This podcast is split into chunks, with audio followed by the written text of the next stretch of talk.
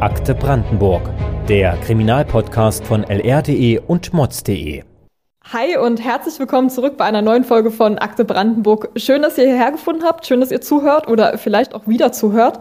Ich bin Heike Reis und arbeite für die Lausitzer Rundschau und Cottbus und bin heute aber nicht allein am Mikro, denn bei mir ist heute meine Kollegin Lisa Hör. Lisa, schön, dass du dabei bist, aber magst du dich unseren Hörern und Hörerinnen vielleicht noch mal kurz vorstellen? Hallo Heike, ja gerne. Ich komme aus Frankreich und habe mehrere Jahre in Paris als Journalistin äh, gearbeitet. Jetzt bin ich als Praktikantin für einige Monate für die Lausitzer Rundschau tätig und ich freue mich heute mit euch hier zu sein. Voll toll, dass du da bist. Mit von der Partie ist auch wieder Matthias Hausding von der Märkischen Oder-Zeitung. Die aufmerksamen Akte Brandenburg-Hörer unter euch kennen ihn ja bestimmt schon. Er hat sich mit einem Fall beschäftigt, der 2021 für ziemlich viel Aufsehen gesorgt hat und einen Blick auf eine Gruppe von Menschen wirft, die sich immer mehr radikalisiert auf eine Weise, die wir heute besprechen möchten. Hi Matthias. Hallo, grüß dich. Heike, grüß dich, Lisa. Hallo Matthias, bei diesem Fall handelt es sich um einen Familienvater, der in Senzig, das ist äh, westlich von Königs Wusterhausen, also der erst seine gesamte Familie, seine Frau und seine drei Töchter und dann sich selbst erschossen hat. Das war im Dezember 2021 eine sehr tragische Geschichte, aber es gibt noch einen anderen Grund, warum wir uns in dieser Episode mit diesem Fall beschäftigen. Warum hat dieser Fall so viel Aufsehen erregt? Ja, wir müssen, für, um das zu verstehen, was da passiert ist, eine, wirklich eine kleine Zeitreise machen. Es ist noch nicht so lange her, ein gutes Jahr. Äh, aber vielleicht in den Köpfen viel, vieler Menschen ist diese, diese Zeit vielleicht auch zum Glück wieder schon ein bisschen in den Hintergrund gerückt. Das war der Höhepunkt der Corona-Pandemie mit den entsprechenden äh, Maßnahmen von der Maskenpflicht bis zum bis zur Testpflicht äh, bis zum Impfen.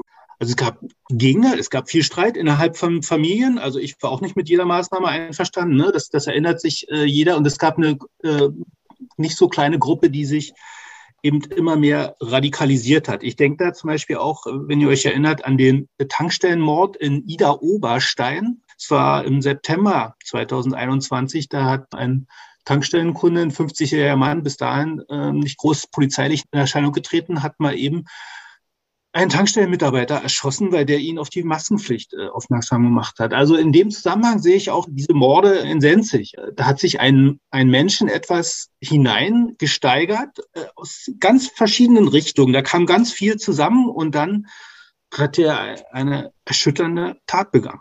Vielleicht gehen wir erstmal ganz zum Anfang zurück. Was ist denn eigentlich über die Familie bekannt? Wie können wir uns die Familie und besonders natürlich auch den Familienvater, der dann nachher im Fokus der Ermittlungen stand, vorstellen? Es war, wie man so klassisch dann häufig in solchen Fällen, es war eine ganz normale Familie. Das Ehepaar, beide 40 Jahre alt, die hatten sich über ihr Studium und auch dann anschließend gemeinsame Arbeit an der TH Wilder, Technische Hochschule Wilder, hier am Stadtrand, südlichen Stadtrand von Berlin kennengelernt. Die ähm, Ehefrau hat dort bis zum Schluss, bis zu ihrem Tod gearbeitet in der Verwaltung. Und er war dann ein sehr engagierter Student, hat sich da auch im Studierendenrat engagiert und hat ganz äh, Partys organisiert da in, in der Zeit. Richtig große Party, ein richtig großes Oktoberfest und hat ein Event, Eventagentur dafür aufgebaut, hat das bis vor inzwischen drei Jahren gemacht. Und die waren sozusagen, die waren gesellschaftlich ähm, angeschlossen hatten einen großen ähm, Freundeskreis. Das Ingenieur hat dann ähm, quasi eine Umschulung zum Berufsschullehrer gemacht und war dann bis zuletzt Berufsschullehrer, auch da als hilfsbereit eingeschätzter Kollege, also eine Bilderbuchfamilie eigentlich. Also wie du es gesagt hast, eine ganz normale Familie. Wie kam es dann aber, Entschluss des Mannes, dem Leben seiner Familie ein Ende zu setzen? Das geschieht ja nicht von heute auf morgen. In den letzten sechs Monaten vor den Morden hat sich da was aufgebaut. Das hängt eng mit, äh, mit den Corona-Maßnahmen und seiner Einstellung. Also er war ein leidenschaftlicher Impfgegner. Also das Impfen war wirklich für ihn absolut Teufelszeug und eben, und da kommen wir zu seinem komplizierten Motiv, er ist eben einer von denen, die dahinter eben die jüdische Weltverschwörung witterten. Und er hat ihm gesagt, also die, alles wird zusammenbrechen. Wartet mal ab. Also er hat dann auch in seinem Umfeld versucht schon Menschen auch zu agitieren. Äh, alles geht hier äh, bergab und die Menschheit soll halbiert werden. Also diese ganzen klassischen äh, Dings, was wir auch immer wieder dann so äh, gehört haben. Ja, und da hat er sich offenbar immer mehr in diese Kanäle gegeben, weil er dann auch Mitglied der Partei Die Basis, eine Querdenkerpartei, so von der Ausrichtung her der AfD nahestehend. Und er hat immer mehr dann in diesen Telegram-Gruppen auch mitgelesen. Und ich, äh, also ich, ich habe das auch mal manchmal beruflich, um mal zu wissen, was da so los ist, habe ich auch ein bisschen reingelesen. Und ehrlich, also was man da so äh, für Zeug äh, vorgesetzt bekommt, mir schwirrte nach einer halben Stunde, schwirrt mir wirklich derartig der Kopf, weil da eben wirklich immer vom Weltuntergang äh, die Rede war im Zusammenhang mit den Corona-Maßnahmen. So, und dann, das war das eine, und dann ähm, kam eben ganz vieles noch dazu. Dann kam, ähm, ja, kommen wir vielleicht noch durch das gefälschte Impfzertifikat. Dann war die äh, Familie schwer Corona-krank. Das hat auch zu großem Stress geführt. So hat sich äh, eine Fülle von Motiven kam da zusammen. Also wenn wir das so sagen können, es war ja quasi nicht nur ein Auslöser, sondern du hast es gesagt, es ist so ein Konglomerat eigentlich von verschiedenen Dingen, die dann nachher, ähm, sage ich mal, auch dazu geführt hat, dass der Mann vielleicht sich dieser Art von Weltanschauung so ein bisschen zugewandt hat. Ähm, hat seine Familie das denn geteilt? Also war quasi seine Frau zum Beispiel auch in dieser Richtung ähm, unterwegs? Oder wie hat sich das da, oder ist es, also weiß ich vielleicht schon mal bei der Frau auf der Arbeit aufgefallen, in der Schule, bei den Kindern? Wie hat sich das da geäußert? Auf der äh, Arbeit hat er sich äh, sehr zurückhaltend äh, dazu verhalten, also hat da also alle Maßnahmen, Maskenpflicht, Testen mitgemacht, hat auch im Kollegium keine Corona-Diskussion vom Zaun gebrochen. Ähm, wie seine Frau dazu stand, das ist wenig bekannt. Man weiß auch nicht, wie weit sie über sein Eintauchen in diese Szene äh, im Bilde war.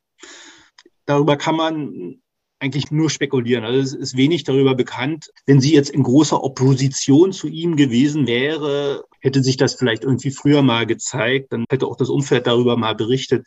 Aber danach sieht es nicht aus, sondern eher, dass sie da eher ziemlich weit mit ihm d'accord war, denke ich. Und die Polizei hat auch äh, einen Abschiedsbrief äh, vor Ort gefunden. Kannst du auch äh, über diesen Abschiedsbrief ein bisschen sprechen? Ja, es sind 20 Seiten, also das ist schon, schon erheblich, dieser Abschiedsbrief. Und da geht es eben, ne, Stichwort hier, die jüdische Weltverschwörung ähm, ist da Thema. Und es ist eben äh, auch, auch Thema, ich habe einen Fehler gemacht, schreibt er da ich habe das Impfzertifikat für meine Frau gefälscht. Da zeigt, dass er wirklich völlig verquer äh, drauf war, völlig entrückt ähm, von, der, von der Wirklichkeit, obwohl er nun ein kluger Mann war äh, und so weiter. Ne? Hat er dann geglaubt, mit diesem gefälschten Impfzertifikat würde ihm eine Haftstrafe und der Entzug der Kinder drohen. Und das ist völliger Käse. Ne? Ich habe da auch mit einem Arbeitsrechtler gesprochen. Ähm, seiner Ehefrau hätte durchaus die Kündigung drohen können. Also es ist ein Kündigungsgrund, wenn man ein Impfzertifikat äh, fälscht. Am 2.12.2021 kommt der Brief der Hochschule mit der Aufforderung an die Ehefrau, kommen Sie doch bitte mal vorbei, da stimmt was mit Ihrem Impfzertifikat nicht, wir müssen das klären. Und in der Nacht, in der folgenden Nacht, schreibt er noch mal einen Brief an die Uni und beschwert sich ein bisschen, wie man der Meinung sein könnte. Also kommt wieder dieses Grundsätzliche, äh, das Impfen, was, was, bringt das denn und ist das denn sicher und die Nebenwirkungen. Und in der Nacht ähm, bringt er seine Familie um.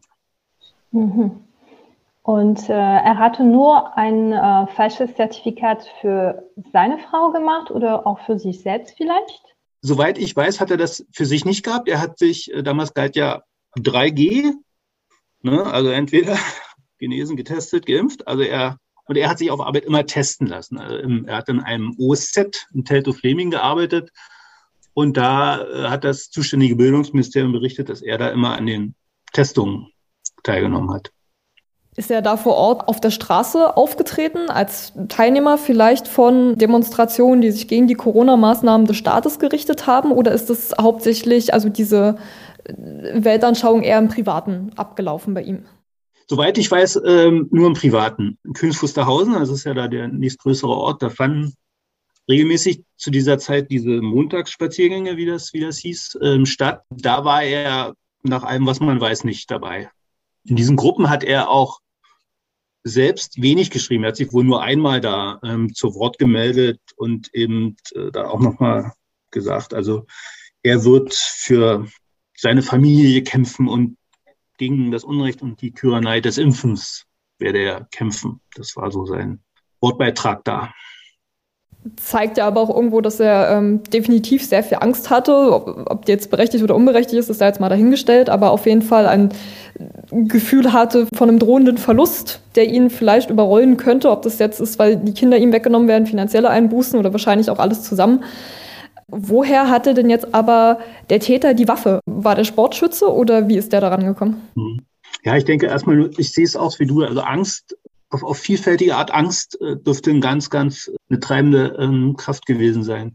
Ja, die Waffe hatte er wohl ähm, schon über mehrere Jahre und ähm, auf irgendeine illegale Art geschafft. Also er hatte keine Berechtigung, keine Waffenbesitzkarte äh, oder sowas ähnliches. Also er hatte keine Berechtigung, diese Waffe zu besitzen. Vielleicht, um das jetzt nochmal zusammenzufassen, wir haben einen, einen Familienvater, der sich also Mitglied einer querdenkernahen Partei war, also eines politischen Arms einer Szene, die die Maßnahmen des Staates zur Bekämpfung der Corona-Pandemie ablehnt oder sich da beziehungsweise auch häufig auf falsche Informationen beruft, die ähm, von medizinischen Experten als stark vereinfachend, als äh, verallgemeinernd äh, eingeschätzt werden. Das ist eine Sorge, die im Endeffekt die ganze Familie umgetrieben hat oder zumindest das Ehepaar so umgetrieben hat, dass der Vater den Entschluss gefasst hat, für die Familie ist kein Platz mehr auf der Welt. Das heißt, es sind auch die Kinder zu Schaden gekommen. Vier, acht und zehn Jahre alt, drei Mädchen, auch die natürlich gut integriert, gut angekommen dort vor Ort in der Gemeinde, viel engagiert, viel unterwegs, mit verschiedenen Hobbys sozusagen auch nach außen aufgetreten.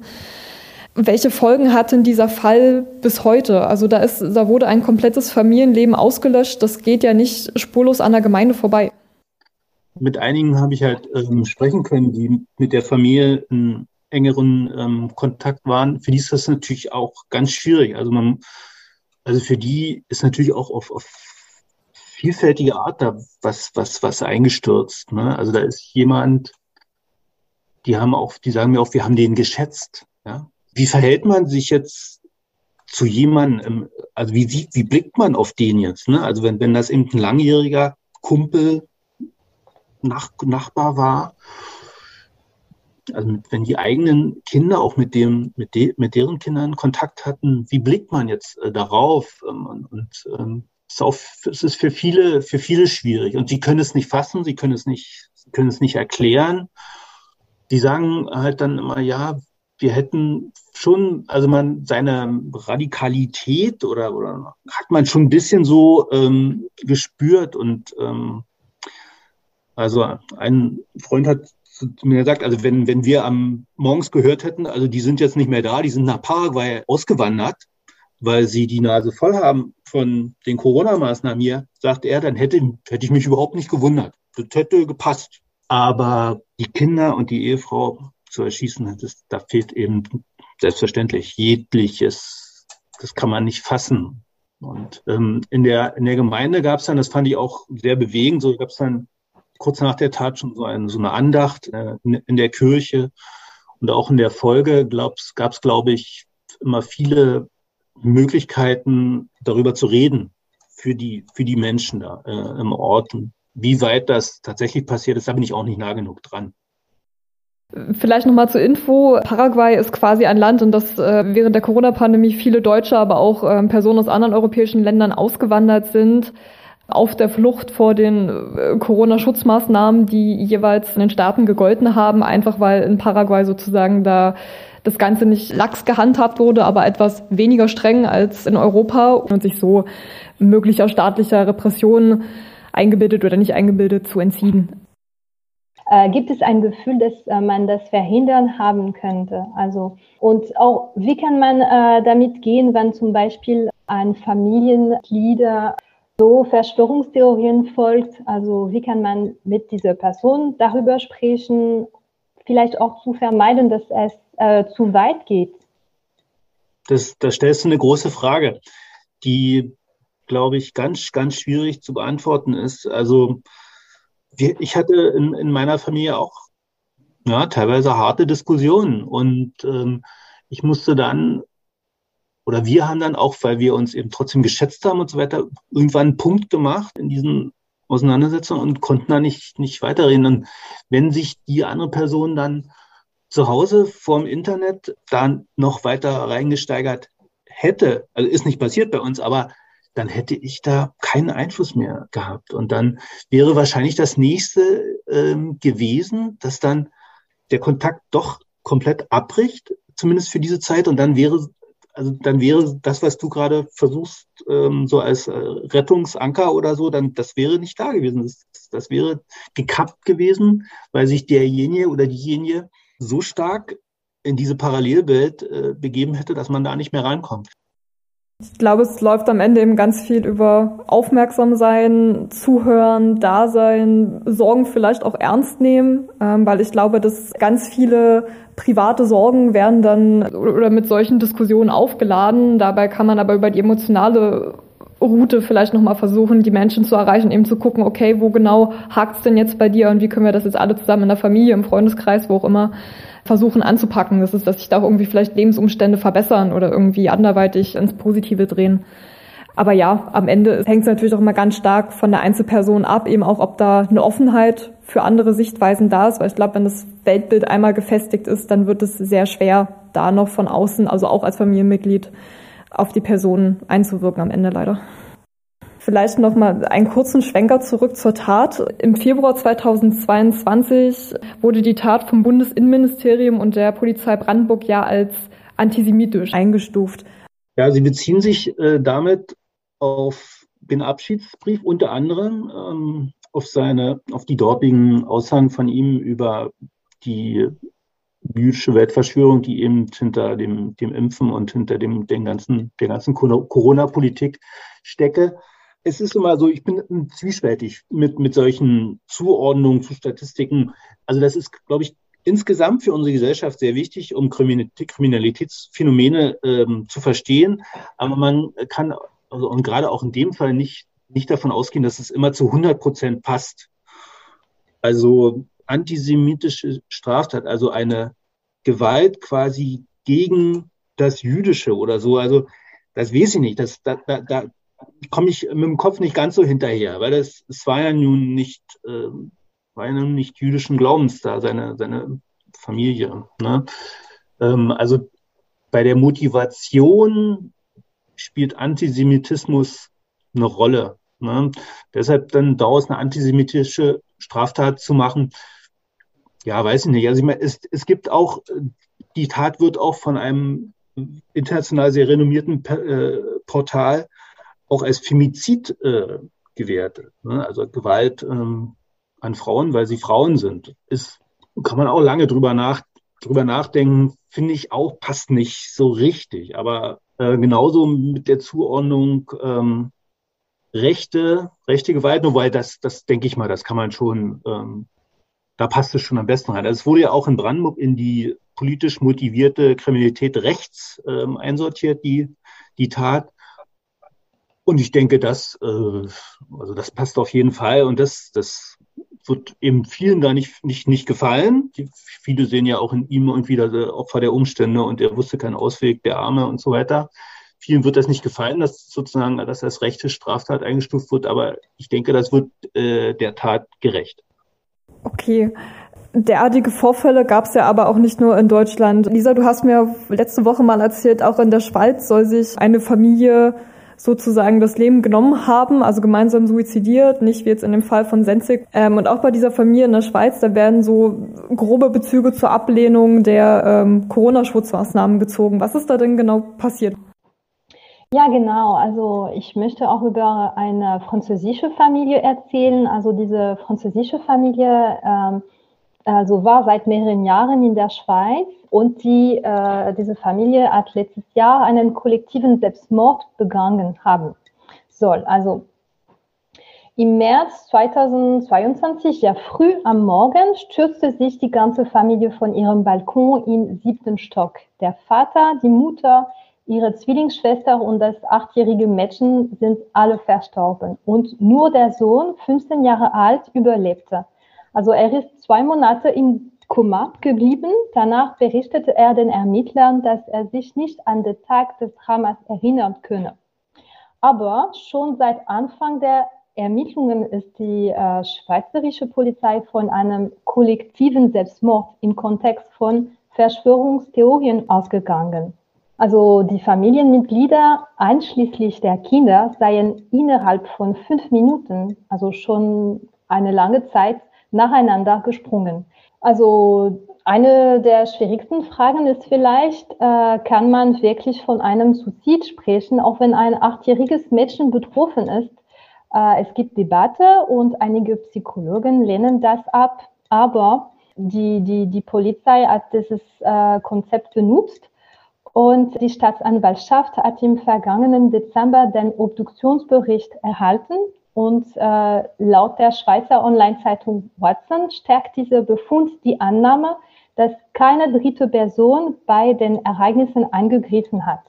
Ob die Familienmitglieder Drogen oder Medikamente genommen haben, ist noch nicht bekannt. Diese Information wird erst nach Abschluss der Ermittlungen vorliegen. Während der Pandemie hat es sich äh, gezeigt, dass Verschwörungstheorien für alle Gesellschaftsschichten attraktiv sind und auch manchmal tragische Folgen haben können. Damit werden wir dann auch wieder bei der Parallele zu dem Fall in Senzig.